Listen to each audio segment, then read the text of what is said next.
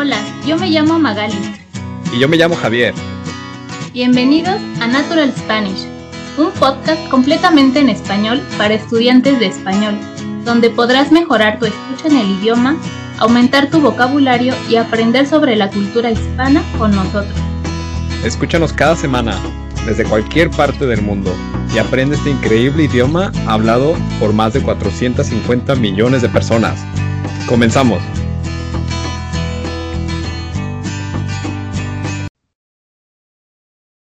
Hola y bienvenidos al episodio número 29 de Natural Spanish. Podcast. Mi nombre es Javier y conmigo está una mujer que se está portando muy bien desde ahorita porque quiere recibir muchos regalos en Navidad del Niño Dios. Magali, ¿cómo estás Magali? Hola Javier, qué presentación tan adelantada. Todavía, bueno, ya es medio año, ya se pasó volando, pero creo que todavía falta para, para Navidad y para Reyes. Me falta, nada más que me acordé porque vamos a hablar ahorita de cosas curiosas que pasan en México. Una tiene que ver con los regalos de Navidad. Y, y pues bueno, las presentaciones tienen que ser diferentes cada vez, ¿no? ¿Ya tienes tu lista de, de regalos que quieres? Uy, no. Bueno, puede ser uno que quiero desde, desde el año antepasado, ah, pasado, pero ya veremos si se puede o no se puede. Esperemos que sí. Sí, pues ojalá que sí. Ah, uf. Ah, me gustaría regresar a México. Todavía no tengo planes de ir. Entonces, ese sería como mi regalo principal. Pero, pues ya que creces, nadie te los da, ¿no? Ya tú tienes que comprártelos, entonces es cuestión de administrarte. No sé, ojalá, ojalá Santa Claus o el Niño Dios fueran reales y que, y que te siguieran trayendo regalos a pesar de que fueras adulto, ¿no? Y los Reyes Magos también. ¿Y los Reyes Magos también? Sí, que van a tener su mención honorífica ahorita. Oye, pero, pero no, no les digas qué tal si todavía creían que existía Santa Claus.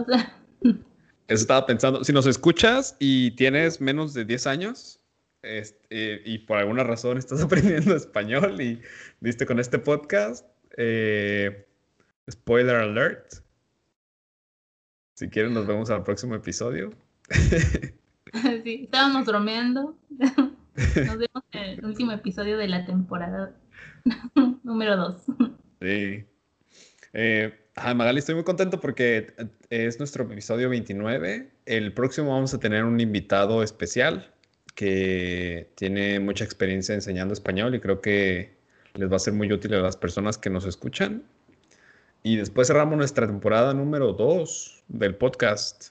Y pues, no sé, estoy muy feliz de que la gente nos escuche, de que haya tantas personas de tantos países que, que le encuentran una utilidad a, a estarnos escuchando cada semana y pues estoy muy agradecido.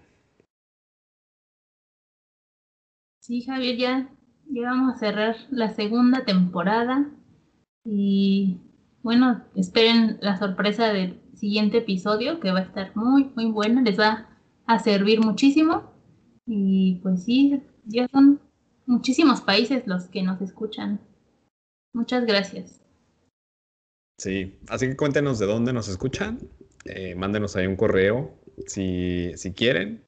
Nos pueden mandar audios también y con mucho gusto los ponemos aquí en el podcast. El correo que tenemos, el correo electrónico que tenemos es naturalspanishpodcast.gmail.com y pues de todo recibimos, ¿no? Si quieren mandar deseos de cumpleaños, este, si hay otra persona que escuche Natural Spanish, con mucho gusto aquí se los acomodamos. Ah, buena idea. ¿Verdad? Mensajes de amor. Sí, excelente idea. Mándenos sus mensajes anónimos. Sí, no, no, no, no, pueden dedicarlos. o, o, si simplemente quieren preguntar algo sobre el idioma, también con mucho gusto los ayudamos. Um, pero bueno, hoy vamos a hablarles de cosas curiosas que pasan en México y que posiblemente no sepan. Entonces, eh, hay una lista de cosas que, que son curiosidades que, que a lo mejor nosotros como mexicanos estamos muy acostumbrados porque sabemos que están ahí, pero hay gente que viene del extranjero y que no sabe que, que existen, ¿no? Entonces, de, empezando por lo que estábamos hablando en la presentación del episodio, la primera cosa que les eh, salta a algunas personas que visitan México, Magali, es que algunos niños no reciben regalos en Navidad. ¿Se portaron mal? ¿O qué pasó? A ver, explícanos ese. Y pues ya saben que Santa Claus, regularmente en México el niño Dios, es el que se encarga de traerle regalos a las personas, ¿no? Así es. Pero en muchas partes de México los niños reciben sus regalos no el 25 de diciembre en la mañana, sino el 6 de enero. Y esto es gracias a que en vez de celebrar, bueno, la llegada de Jesús como la parte donde reciben los niños regalos, eh, mucha gente en México celebra el Día de los Reyes Magos, que es el en enero 6. Y estos Reyes Magos son tres y llegaron y le dieron regalos a Jesús. Entonces, pues ahí está la relación. Y ahí es cuando los niños, muchos de los niños reciben sus juguetes. Um, a mí me tocó ver esto en, en, en, Michoacán, enero 6, sí. En Michoacán, que hay tianguis, que son nuestros mercados callejeros, donde vendían un montón de juguetes. Incluso eh, nosotros en mi familia trabajábamos en el tianguis cuando yo era niño y nos tocó vender en Zaguayo, que es un, un pueblito de allá. Y sí, la gente se volvía loca. Entonces me consta que, que en muchos eh, lugares están compra y compra juguetes para esa fecha en específico y no para diciembre 25. No sé si sea lo mismo en la Ciudad de México. Pues no sé, yo, yo recibía de los dos, de Santa Claus y de los Reyes Magos, pero sí es cierto que hacen, he visto bazares o como también en mercados, mercaditos, y pues aprovechan la temporada y venden juguetes antes de Navidad, pero también hay para el Día de Reyes, como más juguetes para el Día de Reyes y en Navidad es como más general. Pero sí he visto que en los, de los dos hay. Aquí lo que antes, cuando veía más televisión abierta, este, muchas fundaciones, asociaciones, incluso televisoras, eh, se organizan para hacer bueno, ahorita no sé por la pandemia, pero hacían conciertos y recaudación de fondos o de juguetes. Entonces juntaban miles y miles de juguetes para darlos a casas hogar o, a diferentes hospitales y les llevaban juguetes a los niños. Sí, juguetón les decían, ¿no? Sí, justamente de ese me acordé.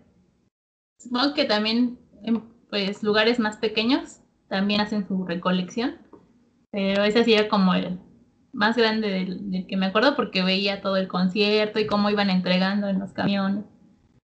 Estaba padre. Y qué chido, ayudan a gente de bajos recursos, ¿no? Que, bueno, a los niños que no les llega como regularmente regalos así tanto. Se me hace, se me hace muy buena idea. Sí, estaba muy padre. Sí. Em, en Guadalajara, pues bueno, de mi familia se acostumbra de que sí nos llegan regalos, bueno, les llegan regalos a los niños, a mí ya no. el 25, la, mañana del 25. Y pues, spoiler alert, como les digo, son los papás, ¿no? eh, y ahí te vamos a poner censurado. el sonido, el mm, Pero para Reyes nos dan, nos daban dinero. Nos amanecía un billete a veces de 20, a veces de 50, este, a veces de 100 o de 200. Eh, había niños que yo conocí que les llegaba de 500 cuando estaba en la primaria. estaban rayados, ¿no? Estaban rayados, sí. Como decimos. Pero recuerdo una vez cuando ya tenía unos 11 o 12 años que yo ya sabía que no existían Y de todas maneras me fui a quejar con mi mamá la mañana del 6 porque no me había llegado nada al zapato. Eh, donde vivo, eh, le ponemos un zapato a los Reyes Magos. Entonces ahí adentro del zapato en la mañana meten el billete y ya, amaneces y ves tu zapato y ya, la sorpresa. Pero pues ese año no me amaneció nada, entonces fui a reclamarle a mi mamá y de que, oye, pues los reyes no me trajeron nada este año, ¿qué les pasa? Eh, pero ella como que notaba que yo ya sabía, entonces eh, estaba dormida y me dijo, ah, Javier, ya, pásame mi bolsa. Y ya, fui por su bolsa, sacó la cartera y me dio un billete de 50 pesos. Y pues ya con eso mis sueños se rompieron en, en trizas. como, Pero ya sabías, ¿no? ¿O estabas calando a ver si sí o sí? Sí, ya sabía, pero todavía había un poco de como de ilusión, ¿no? No sé, ¿qué tal si, qué tal si estoy mal? ¿Qué tal si, si existen o lo que sea? Y pues eso me pasó y fue una experiencia muy, muy traumante. pero, ¿y por qué no, no dejó en el zapato el, el dinero? ¿Se le olvidó? Que era Día de Reyes. Es que ya soy el cuarto hijo tengo tres hermanas más grandes, entonces siento que ya el cansancio de haber pasado por lo mismo con mis tres hermanas antes y ya este niño de 12 que ya debería saber. La verdad que yo estaba estirando un poco el tiempo para que me siguieran trayendo cosas, porque me conviene, obvio, ¿no? Pero, pero sí, es algo curioso de los mexicanos. Nos llegan regalos dos veces al año. También contigo, ¿verdad? Dijiste. Sí, por la Navidad. Sí, de hecho eh, me gustaba más Santa Claus porque me, me daban juguetes y en Reyes era ropa. a veces al principio sí eran como juguetes, pero luego ya nada más era pura ropa en Reyes, ropa o chocolates. Mm. Bueno, los, los dos así combinados, pero pues eso no me daba emoción. me daba emoción los juguetes, llegar, abrirlos y jugar. Pero sí la ropa era así, ah, bueno, ya, ya ni modo. Sí. Em, pues bueno, ese, ese fue el primer como dato curioso. Mm, pues cuéntanos, ¿no? Si tienen algún juguete preferido que les llegaba de niños también. A ver si tenemos los mismos. Ah, pero la, pasando a la segunda cosa, que es una curiosidad de los mexicanos, es que en el transporte público, en el tren en específico, hay vagones para las mujeres, ¿no? especiales para las mujeres. Entonces, si tú, por ejemplo, vas al tren y ya pagas tu, por tu ticket y te pasas y estás en la línea de espera para subirte, hay un vagón que es para mujeres, ¿no? Y está como abajo marcado de rosa o algo así, con el ah, signito de mujer como en los baños. Y pues ya las mujeres pueden pasar ahí, ¿no? Y se supone que los hombres no se pueden pasar. en, en un mundo feliz, todos respetarían esa regla. Este, Pero sí, en Guadalajara sí es. Tenemos vagones específicos para mujeres. Y de hecho empezaron, pues a lo mejor hace, estamos a 2021 ahorita, eh, pero esos empezaron a lo mejor en 2015, 2014. No es algo tan, tan viejo. No sé, en la Ciudad de México. Ay, pues no me acuerdo de la fecha, pero sí ya tiene un rato que ponen así la línea y siempre los primeros vagones son para mujeres. Aunque luego dicen que las mujeres son más manchadas que los hombres cuando está lleno el metro, que también se ponen algunas violentas. pero, perdón, pero no es, no se compara con, con entrar a uno de hombres. Y la verdad sí se me hace más seguro, yo sí, cuando llegué a tomar, pues prefería esos vagones porque están más tranquilos, ahí depende de la hora, ¿no? También. Pero y también sí vi, sí vi que sí veía que hombres se pasaban al de mujeres, pero sí, lo sacaban. A veces que, que alguna se quejaba, pues ya el de seguridad iba y lo sacaba. O, o a menos que fuera muy, muy grande, muy viejito. Pero pues sí, como que todas lo ven feo. Porque hay unos que nada más entran para aprovecharse o para, para robar. Pero normalmente sí lo sacan porque hay, hay seguridad. Mm. Ah, interesante. O sea que tú, tú sí te sentiste, sí te sentiste un cambio. Bueno, sí sentiste un cambio cuando entrabas a esas, esos vagones para mujeres. Sí, mucha diferencia, porque es otro, otro ambiente completamente. En el de hombres siempre están ahí atascados y pues ahí este, se avientan y están muy, muy apretados. Y las mujeres pues sí son más amables. Eh, te digo, depende de la hora, pero si directo hacia el de mujeres vas con más, más, espacio, no son groseras ni nada, te ayudan, o si necesitas algo, pues como, pues todas van más tranquilas porque no están pendientes, ¿no? De, de quién está ahí molestando o, si vas muy pegada de otro. Es, es más tranquilo ir en esos vagones. También el Metrobús, y en el suburbano no me acuerdo. En el suburbano me meto al que sea, pero en el Metrobús también siempre agarro los de adelante y ahí también son puras mujeres. Ole.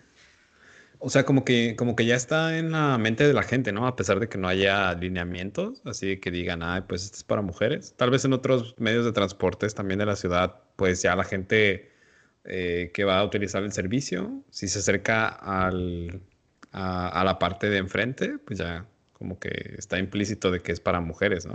Nada más. Sí, yo creo que sí, porque en ese no hay señalamiento. Mm. Sí, como que ya se acostumbraron, ¿no? Al metro. Y mm. entonces ya van directo. Mm, qué interesante. Sí. A diferencia de Guadalajara, que fíjate que yo me acuerdo que sí estaba, pero antes de que me viniera a venir a Canadá, a vivir a Canadá, eh, la gente no los utilizaba tal cual, ¿eh? Y, y quedaron los, las marcas rosas con el signito de mujer pues en el piso. Ya estaban pisoteadas, ya estaban casi borradas. Y, o sea, yo recuerdo que al final la gente se podía meter en donde, que, en donde quería. Entonces, tal vez dependiendo de la zona, ¿no? Esto puede ser más efectivo de, de ciudad a ciudad. No sé. Entonces, pues sí, para que cuando viajen a México no se les haga raro, ¿no? En caso de que terminen en la Ciudad de México, por ejemplo, de que hay vagones para mujeres, pues es súper normal. Sí, aprovechenlos. Sí. Y eh, bueno, el tercer, eh, la tercera cosa curiosa que se pueden encontrar si visitan México es que comemos chapulines o grasshoppers en inglés. Y esto para muchas personas se les hace loquísimo, ¿no?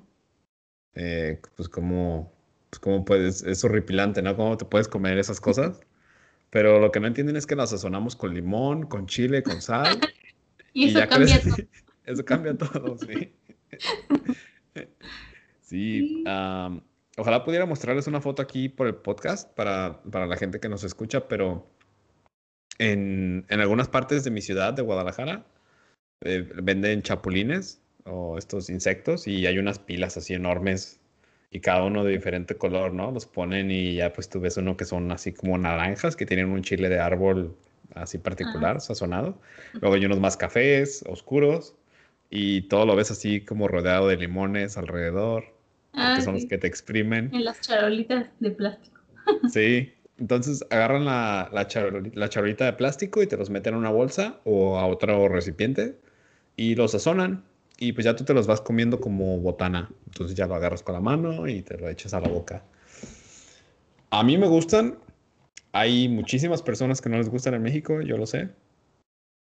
Eh, pero sí es algo muy típico que en caso de que viajes a México la próxima vez, pues ya que estás vacunado, ya que no hay restricciones o lo que quieras en tu país, pues sí tienes que probarlo. Sí, saben rico. pero bueno, consejo, prueben los que son chiquitos y que están bien dorados. Porque si están grandes y gordos y medio crudos, no les va a gustar. Pero la verdad es que sí saben, saben bien porque ya no saben a nada, solo están doraditos, están como crunchies, así tostaditos, y les echan, les echas limón o salsa y ya traen aparte su sazonador. Entonces, Ahí está, saben rico, ya se me antojaron, de hecho, me acordé que hace mucho tiempo, no sé si todavía los vendan en un mercadito, había una señora, un señor, que vendía tacos de chapulines. y así, o parado comes tu taco y era los chapulines con hasta verduras como la cebolla, cilantro creo que es lo que le echan, y la salsa, pues así un taco. Pero aparte también hay un bar que, al que iba con mis amigas, que de botana te servían un platito de chapulines al centro de la mesa. Entonces, con tu chela, y así ibas picando los, picando los chapulines, el platito de los chapulines, y pues están saladitos y ya con limoncito, pues saben rico. Sí. Sí, están muy buenos, pruébenlos. Sí, definitivamente hay que sazonarlos porque eh, pues crudos tal cual no, no, no Pero ahí está pues la proteína, ¿no? Que necesitas igual. Puedes pensar en tus, en tus este, metas de, dieta. y ya tienes un sí, sustituto. Una fuente de proteína.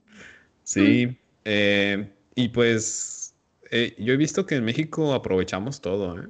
Y es tiempo que, que, llevo viviendo fuera de México, me he dado cuenta de que nosotros, los mexicanos, eh, comemos, eh, aprovechamos más cosas de, de, la naturaleza y demás que en otros países.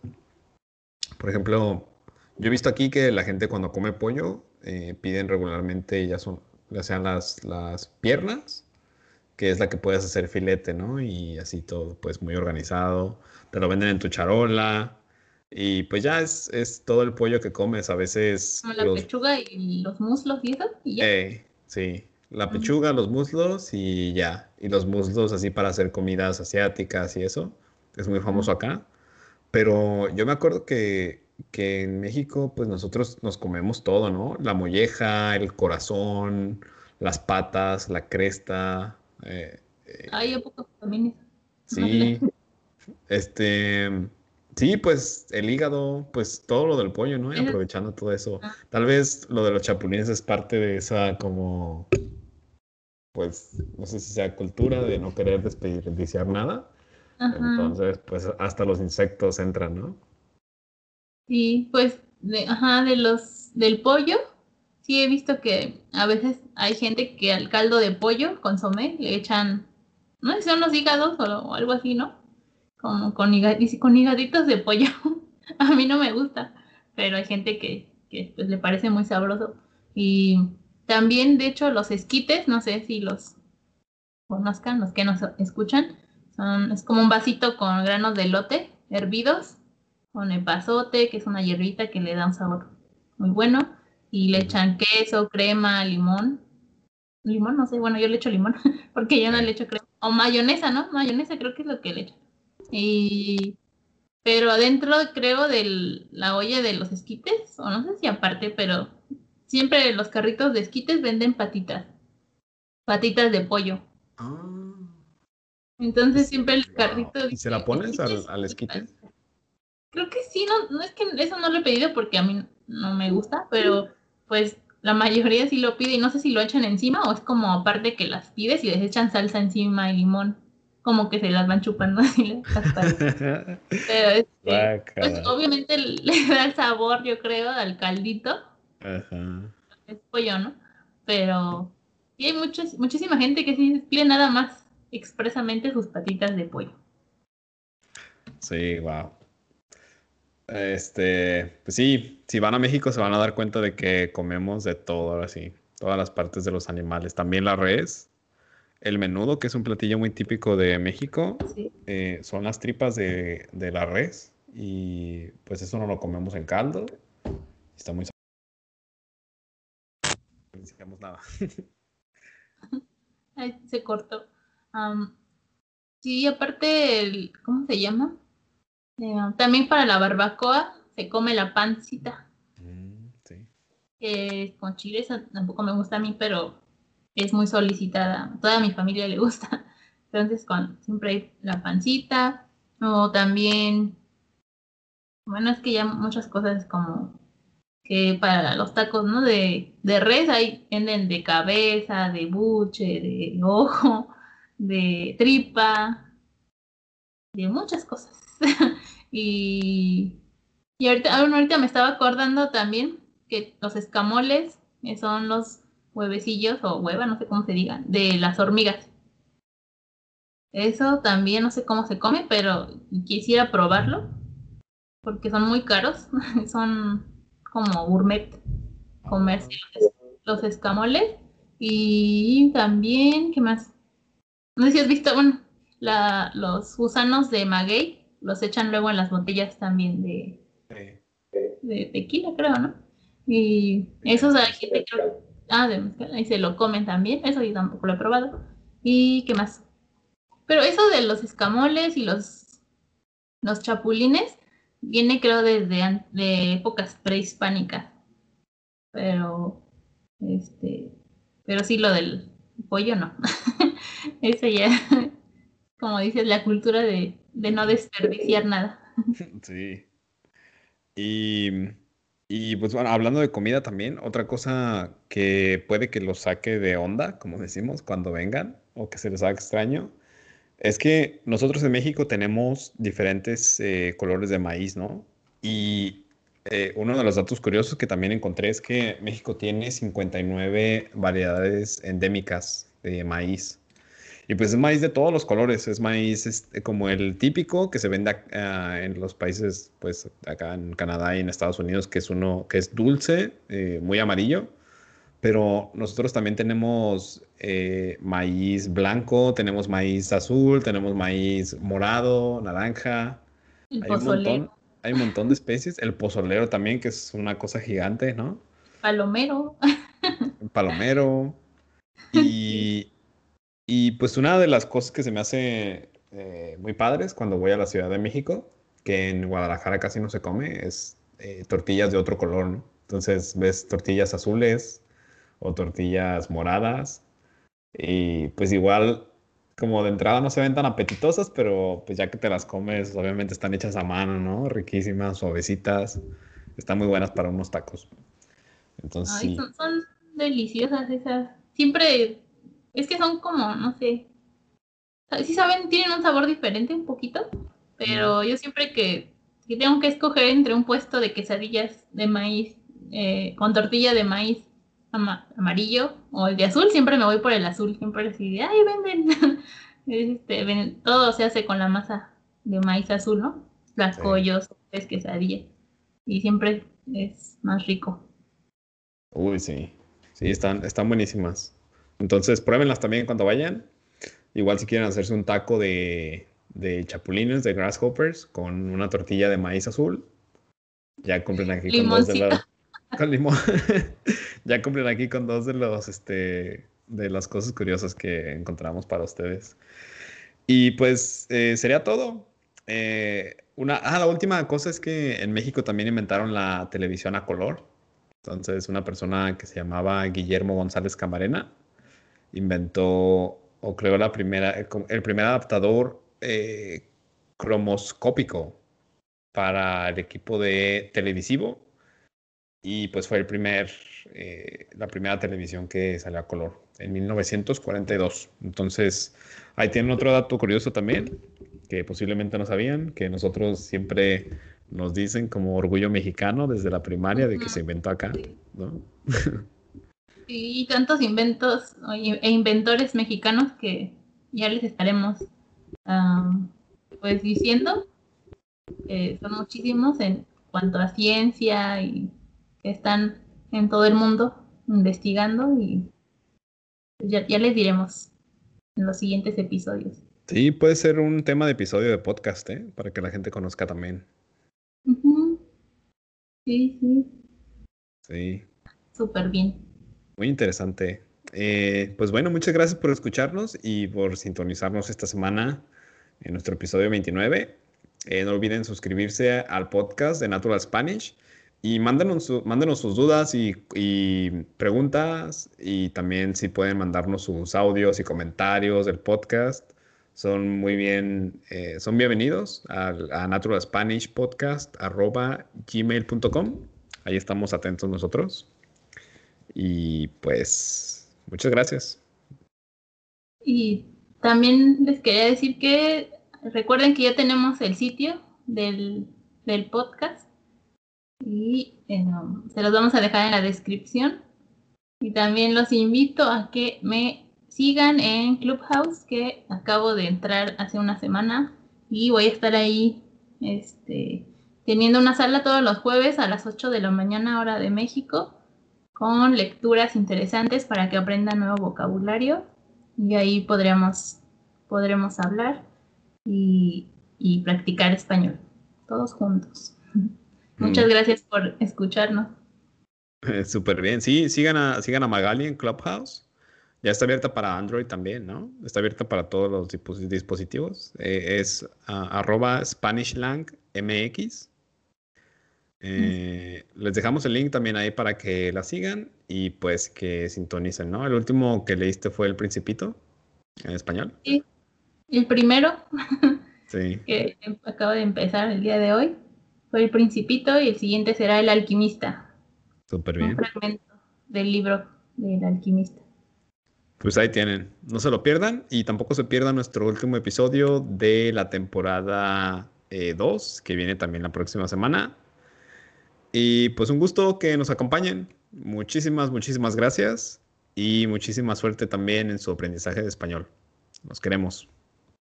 Sí, gracias Javier. Gracias, gracias Magali. bye.